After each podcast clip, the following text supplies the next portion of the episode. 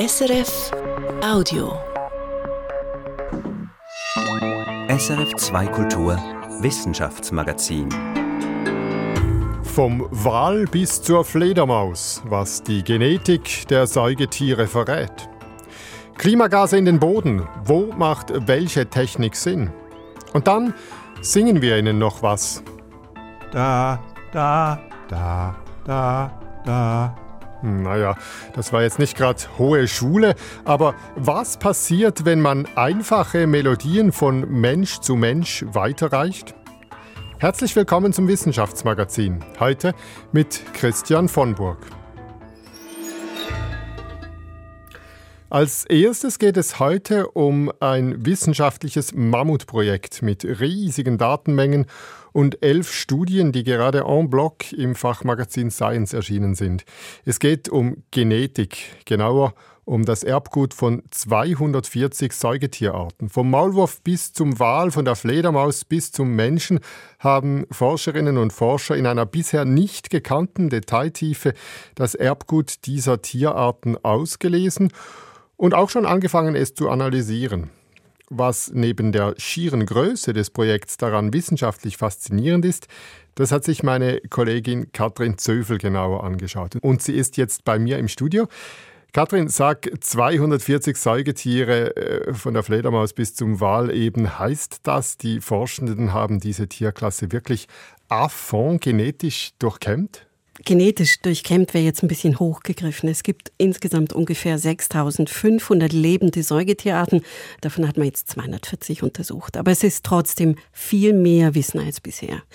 Bisher waren genetisch bloß eine Handvoll Säugetiere wirklich untersucht. Wale, Mäuse, Menschen, Affen. Aber bei den weniger bekannten Tieren ist es wirklich dürftig. Mit den 240 hat man jetzt von 80 Prozent aller Säugetierfamilien mindestens einen Vertreter erwischt. Ja, und das ist schon wirklich vielversprechend jetzt aus Biologensicht. Säugetiere sind relativ eng miteinander verwandt und gleichzeitig viel verschiedener untereinander als andere Tiergruppen. Deshalb kann es wirklich lohnend sein, ihre Genome miteinander zu vergleichen und dabei zu lernen. Gut, aber bei den Vögeln zum Beispiel, da kenne ich mich äh, recht gut aus, da ist die Spannbreite ja auch sehr breit. Also wenn man so an den Kolibri denkt und den mit dem Andenkondor vergleicht oder vom Pinguin, der tief taucht, bis zum Vogelstrauß, der rumrennt, sind die Unterschiede doch auch gewichtig, würde ich jetzt mal sagen. Die Vögel sind, was Diversität angeht, schon auch nicht so schlecht, das gebe ich zu. Aber es gibt keine Beuteltiere unter den Vögeln zum Beispiel. Also keine, Stimmt. die ihren Nachwuchs extrem unreif gebären und dann über Monate noch in einer speziell dafür geschaffenen Tasche mit sich rumtragen. Es gibt auch keine Vögel, die Winterschlaf machen zum Beispiel. Also die Vielfalt an Überlebensstrategien, die ist unter Säugetieren schon noch mal größer. Ja, okay, Winterschlaf, das ist schon eine besondere Fähigkeit. Ja, und die genetischen Daten, die man jetzt zu mehreren Tierarten hat, die den Winterschlaf beherrschen, die kann man jetzt abgleichen mit denen von Tierarten, die das halt nicht können. Spannend ist zum Beispiel, warum die Winterschläfer nicht an Thrombosen sterben. Wir Menschen, wir müssen ja schon aufpassen, wenn wir für zwölf Stunden in einem Flugzeug stillsitzen. Wenn man rauskriegt, wie die Tiere das hinkriegen, kann man daraus vielleicht sogar medizinische Schlüsse ziehen. Ja, und gibt es die denn jetzt bereits, erste Schlüsse und Resultate? Ja, die Antworten gibt es eben meist noch nicht, aber die Grundlage, um Antworten zu finden, die ist jetzt viel besser.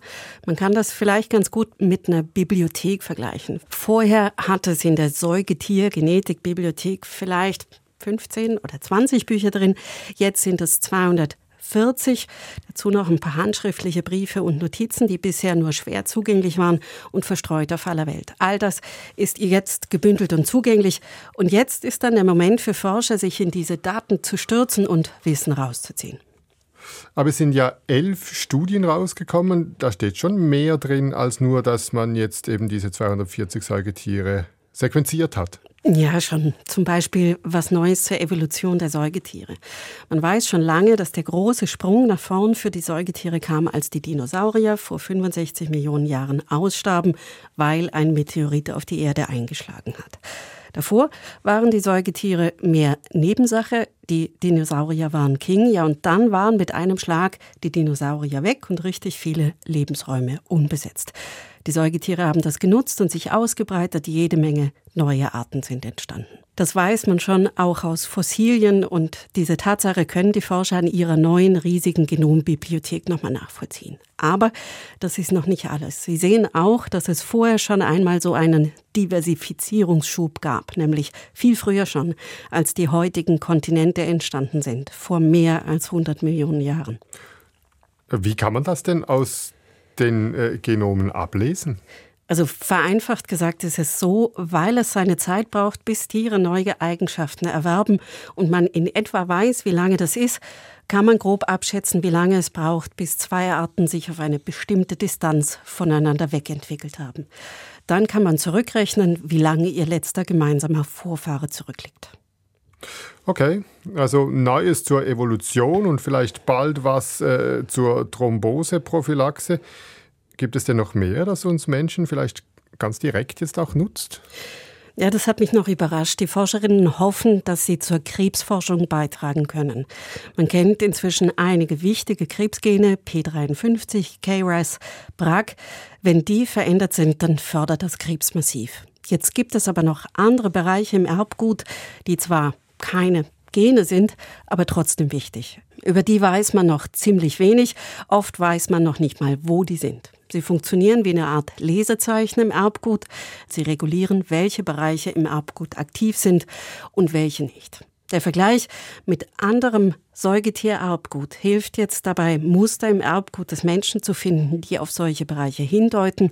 Und wenn man die Bereiche im Genom dann lokalisiert hat, kann man gezielt dort schauen, ob sie zur Krebsentstehung beitragen.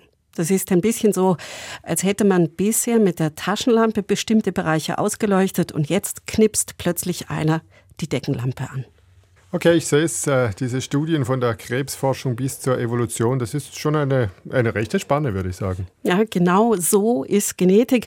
Erstmal ein bisschen trocken, aber wenn man sich die Mühe macht, sich in den Datenwust zu stürzen, ist neues Wissen über die gesamte Biologie hinweg möglich. Herzlichen Dank, Katrin Söfel. Wir machen hier jetzt einen Wechsel am Mikrofon. Gut, ich mache den Weg frei. Mein Kollege Remo Vitelli übernimmt. Er hat weitere aktuelle News aus der Welt der Wissenschaft und Technik. Eine Bruchlandung auf dem Mond war diese Woche in den Schlagzeilen, Remo. Und zwar jene des japanischen Landegerätes Hakuto. Es hätte Raumfahrtgeschichte schreiben sollen. Erstens wäre damit Japan das vierte Land überhaupt, dem eine Mondlandung geglückt ist aber vor allem wäre es die erste private kommerzielle Landung auf dem Mond gewesen. Bisher waren es immer staatliche Institutionen, die das schafften. Was ist denn da genau passiert? Also Hakuto war im letzten Dezember mit einer Falcon-Rakete der Firma SpaceX gestartet und hätte am Dienstag im sogenannten Atlas-Krater auf dem Mond landen sollen. Es sah zuerst auch gut aus, bis circa 10 Meter über dem Boden. Die Kommunikation wurde für die Landung wie vorgesehen unterbrochen aber danach konnte sie nicht mehr wiederhergestellt werden. Hakuto bleibt stumm. Man muss davon ausgehen, dass das Gerät am Boden zerschellt ist. Warum, weiß man bisher nicht sicher, aber es gibt die Vermutung, dass dem Gerät ganz einfach der Treibstoff ausgegangen ist. Das Unternehmen, das Hakuto losgeschickt hat, will nun die verfügbaren Daten auswerten und es weiter versuchen, wie es hieß. Aber es ist ein herber Rückschlag für die japanische Firma, denn sie befindet sich im Wettlauf mit einigen anderen kommerziellen Unternehmen, die ebenfalls auf den Mond wollen. Eine weitere kommerzielle Weltraummission scheint also gescheitert. Aber der Wettlauf der Privatfirmen zum Mond, der ist damit nicht vorbei, oder? Im Gegenteil, eben. Der Hintergrund ist nämlich der, erklärtermaßen kauft die NASA an Dienstleistungen und Material ein, was immer geht. Die NASA macht nur noch jene Dinge selber, die andere nicht können.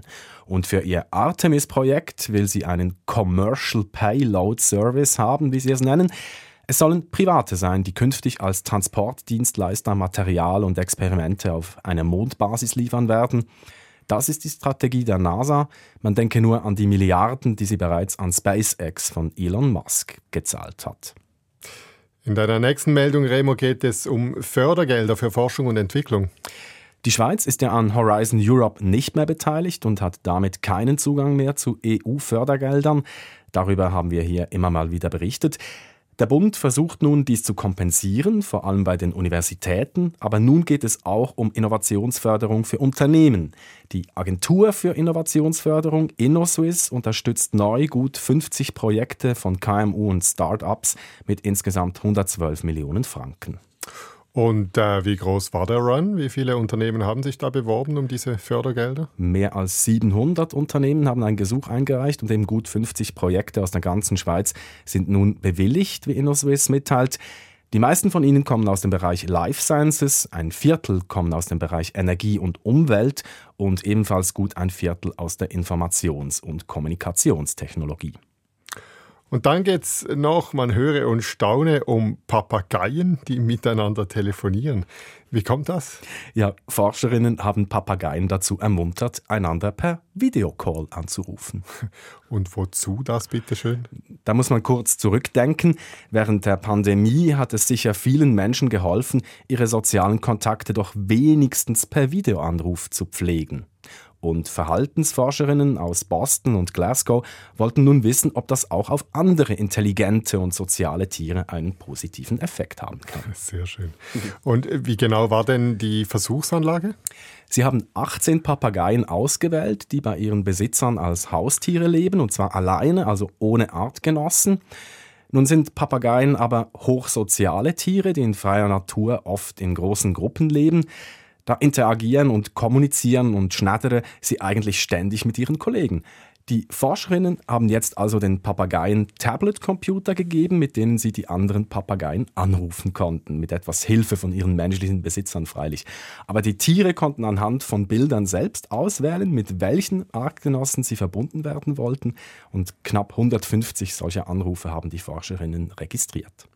Aber wie haben denn die Papageien äh, am Tablet kommuniziert? Die haben ja kaum miteinander gesprochen. Nein, vielleicht schon auch, aber eben anders, als wir das würden. Aber sie haben zum Beispiel zusammen gesungen oder sie sind zusammen rumgehüpft oder sie haben sich gegenseitig ihre Spielzeuge gezeigt und vorgeführt. Sehr schön. Und hatte das irgendeinen messbaren Effekt? Jene Papageien, die öfters mit ihren Artgenossen telefonierten, waren weniger einsam, weniger gestresst. Woran sieht man das denn? Äh, kann man das irgendwie messen? Gestresste Papageien legen ein unnatürliches Verhalten an den Tag. Sie wippen beispielsweise endlos vor und zurück oder sie hüpfen ständig im gleichen Muster oder sie verletzen sich selber. Die armen Kerlchen reißen sich zum Beispiel die Federn aus.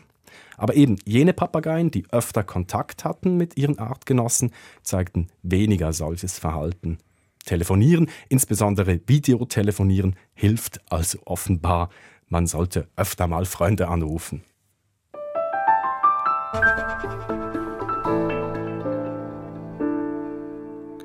Wie können wir das Klimagas CO2 in der Atmosphäre wieder so weit reduzieren, dass der Klimawandel gebremst wird? Diese Frage wird uns noch Jahre und Jahrzehnte umtreiben. Der zentrale Punkt dabei, das ist klar, ist möglichst kein neues CO2 mehr auszustoßen, also möglichst kein Erdöl, kein Erdgas oder keine Kohle mehr für die Energiegewinnung zu verbrennen. Trotzdem wird es sogenannte Restemissionen geben, die nur schwer oder gar nicht zu verhindern sind. In der Landwirtschaft zum Beispiel oder bei der Zementproduktion. Und da kommen verschiedene sogenannte Negativemissionstechnologien ins Spiel, also die Möglichkeit, CO2 aus der Umgebungsluft zu holen. Clemens Marder von der Ostschweizer Fachhochschule hat für die Stiftung für Technologiefolgenabschätzung einen Bericht zu den Chancen und Risiken dieser Negativemissionstechnologien geschrieben. Ich habe ihn gefragt, Herr Marder, wie bringt man das CO2 am günstigsten aus der Luft? Ja, als günstigste Technologien sehen wir aktuell den äh, Wald äh, sowie auch das äh, Bodenmanagement. Ja. Also das heißt, dass man den Wald besser bewirtschaftet und so mehr CO2 speichert und Pflanzenkohle in den Boden bringt. Genau, also aus dem Wald geht es um die Waldbewirtschaftung, wie das Holz dort im Wald gespeichert wird, aber auch ähm, effizient und effektiv aus dem Wald entnommen wird und zum Beispiel dann langfristig im Hausbau auch wiederum gespeichert werden kann. Und beim Bodenmanagement äh, geht es um die Bewirtschaftung des Bodens selbst, zum Beispiel auch mit Humusaufbau, der äh, stärker und langfristiger mehr CO2 speichern kann, aber auch als weitere Option des Bodenmanagements den Eintrag von Pflanzenkohle. Verstehe ich das richtig? Das sind beides im Prinzip erprobte Technologien, da weiß man, wie es geht. Nur das Potenzial ist begrenzt. Irgendwann kann man nicht mehr Wald in den Wäldern stehen lassen und äh, kann nicht mehr mehr Pflanzenkohle in den Boden bringen nach 20, 30 Jahren. Ja, also vor allem im äh, Boden ist es ein Thema, genau, dass der Boden nach 20, 30 Jahren gesättigt ist mit Pflanzenkohle. Und das ist schon noch auch Teil der Forschung, wo man schauen muss, ja, welche Art der Pflanzenkohle, wie viel verträgt äh, der Boden dabei und äh, wie trägt dann letztlich auch zur Bewirtschaftung des Bodens bei. Ja, also es kann einerseits zur Düngung und zur Nährstoffaufnahme dienen, aber äh, das ist noch Teil der Forschung, welche Art der Bodenbewirtschaftung hier wirklich möglich ist. Ein weiterer Bereich von Technologien ist, dass man das CO2 da abscheidet, wo man viel davon hat, also bei Verbrennungen, bei Holzverbrennungen oder in Kehrichtverbrennungen und das CO2 dann in den Boden pumpt. Vor allem im Norden soll das geschehen. Wie genau und wo soll das äh, passieren? Wie Sie auch schon gesagt haben, bei Kehrichtverbrennungsanlagen zum Beispiel, ähm, wir haben es in der Schweiz momentan so, dass circa die Hälfte des Abfallaufkommens sind biologische Abfälle und die andere Hälfte sind fossile Abfälle. Und wenn man direkt an dieser Quelle der Verbrennung das CO2 abscheidet, dann kann man es dort einfangen sozusagen. Und dann geht es um die langfristige Speicherung im Boden. Und eben von der Hälfte dieser Abfälle, die biogen sind, da spricht man dann von Negativemissionen. Das heißt, dass das CO2 wirklich aus der Atmosphäre entzogen wird dadurch und hier dann langfristig eben, wo im Untergrund auch gespeichert werden kann. Das setzt aber große Infrastrukturen voraus. Das sehe ich richtig, oder? Das sind dann längerfristig Pipelines, die man bauen muss, um in Norwegen zum Beispiel unser CO2 dann tief in den Boden, in mhm. ehemalige Erdgasfelder zu bringen? Ja, in der Schweiz ist es noch unklar, wie viel geologische Speichermöglichkeiten wir hier vor Ort haben. Das ist auch noch Teil der Forschung, die wir in den nächsten Jahren und Jahrzehnten hier durchführen werden müssen. Und als aktuell realistischere Option ist es eben, dass man das weit auch in den Norden trägt, wo bisher auch schon Gas aus dem Untergrund entnommen wurde, dass man dort dann letztlich das CO2 auch wieder einspeichert. Eine letzte Technologie vielleicht noch ist die sogenannte Carbonatisierung, wo man gemahlenen Beton oder Silikatgestein ausbringt. Wie genau funktioniert das? Ja, dass der Altbeton zum Beispiel äh, fein gemahlen wird und dann mit CO2 begast werden kann und dann dieses Gestein das CO2 direkt wieder aufnehmen kann durch einen chemischen Prozess, der da stattfindet. Jetzt, Herr Marder, von diesen Technologien, die wir besprochen haben, welches scheint Ihnen die vielversprechendste oder, oder was für ein Mix ist aus Ihrer Sicht nötig, jetzt nachdem Sie mit verschiedensten Leuten in der Schweiz gesprochen haben? Ja, ich denke, der Schlagwort ist wirklich hier der Mix, dass man nicht den äh, Fokus auf eine einzelne Technologie setzen kann, sondern sämtliche möglichen Technologien in Synergie miteinander nutzen wird müssen. Ja, dass wir das Holz schauen, wie man das durch langfristige Nutzung hier umsetzen und äh, nutzen kann für eine langfristige Speicherung, aber eben auch direkte Absonderung an den Punktquellen, wie man dieses CO2 dann auch wieder nutzen kann, zum Beispiel durch Speicherung in Altbeton dass man hier über die Synergien nachdenkt, die möglich sind und die Technologien nicht einzeln, sondern miteinander genutzt werden können. Aber das Ganze tönt sehr, sehr aufwendig. Ich sehe das schon richtig. CO2 zu vermeiden muss ähm, die Hauptaufgabe bleiben, oder wie sehen Sie das? Unbedingt ganz richtig. Also das muss die vorderste Prämisse sein, dass wir sagen, wie können wir diese Kosten, die durch all diese Technologien ja auch entstehen, grundsätzlich vermeiden, indem wir eine zukunftsfähigere Lebensweise letztlich einnehmen, die CO2 gar nicht erst entstehen lässt. Ja, hier fossiles Material, das wir tief aus dem Boden entnehmen, verbrennen, ineffizient, gar nicht erst das in die Umsetzung bringen, sondern ja, durch nachhaltige Lebensweisen das CO2 im Ausstoß vermeiden. Clemens Marder war das. Er hat früher an der EMPA gearbeitet, heute an der Fachhochschule Ost.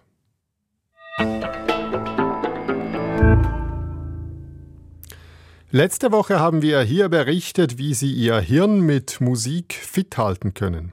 Und weil wir selber viel Freude hatten an der Musik in unserer Sendung, führen wir das Thema heute gleich noch weiter. Woher kommen populäre Melodien? Aus dem Radio oder dem Internet werden die meisten heute sagen. Aber bis vor kurzem wurde Musik vor allem mündlich überliefert, von Mensch zu Mensch.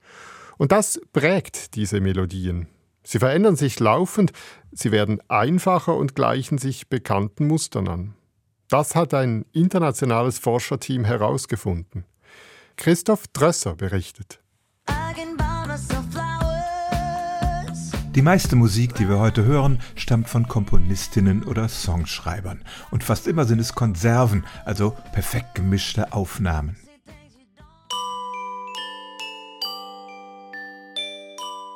Doch manchmal begegnet uns Musik noch anders. Viele Volks- und Schlaflieder haben keinen eigentlichen Komponisten, sondern wurden über Jahrhunderte mündlich von Generation zu Generation weitergegeben.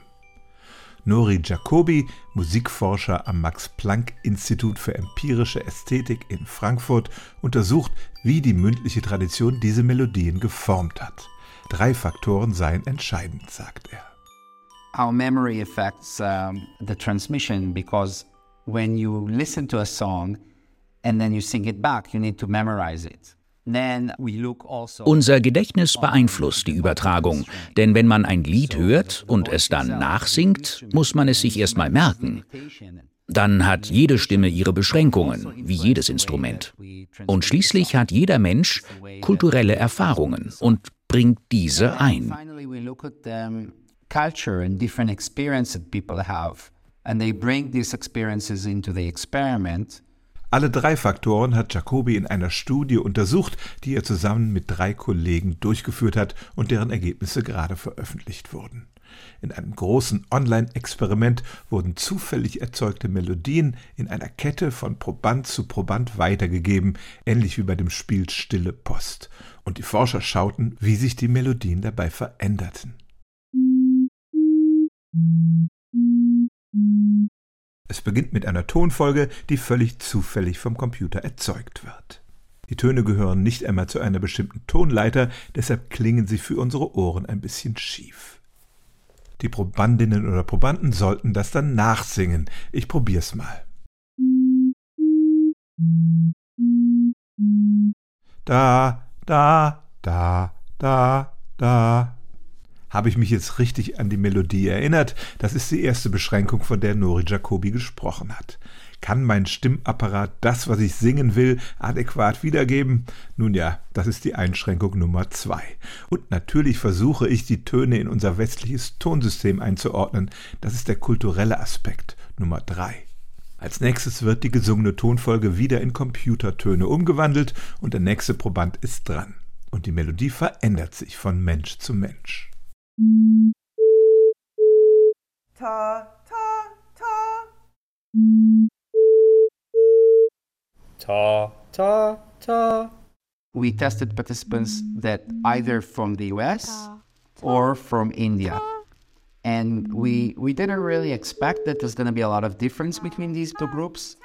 Wir haben Teilnehmende aus den USA und aus Indien getestet und wir haben keinen großen Unterschied zwischen diesen beiden Gruppen erwartet, denn die Menschen in Indien haben Zugang zu Computern und hören auch viel westliche Musik. US doch zu unserer Überraschung fanden wir eine Menge Unterschiede. Die Intervalle, die wir bei den indischen Teilnehmenden beobachteten, waren etwas kleiner. Wir vermuten, dass das damit zusammenhängt, dass viele indische Musikstücke kleinere melodische Schritte enthalten. In beiden Fällen, bei Indern und Amerikanern, galt, die Melodien am Ende der Übertragungskette waren nicht mehr zufällig, sondern wiesen Muster auf. So they represent something like a tone that goes up and down, like da da da.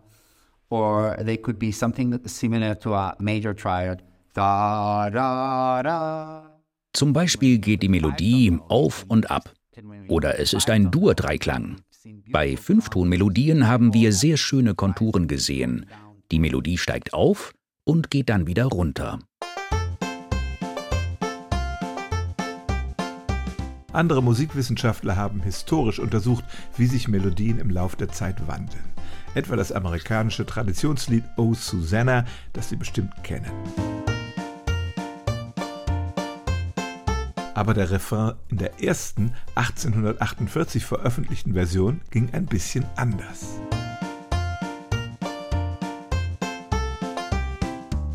Der Unterschied ist subtil, aber doch typisch. Durch die mündliche Weitergabe wurde die Melodie sozusagen abgeschliffen und vereinfacht. Und ein ähnliches Muster sah Nori Jacobi in seinem Stille Post-Experiment. Die Melodien am Ende der Kette aus Probanden waren nicht mehr zufällig, sondern beschränkten sich auf wenige Prototypen.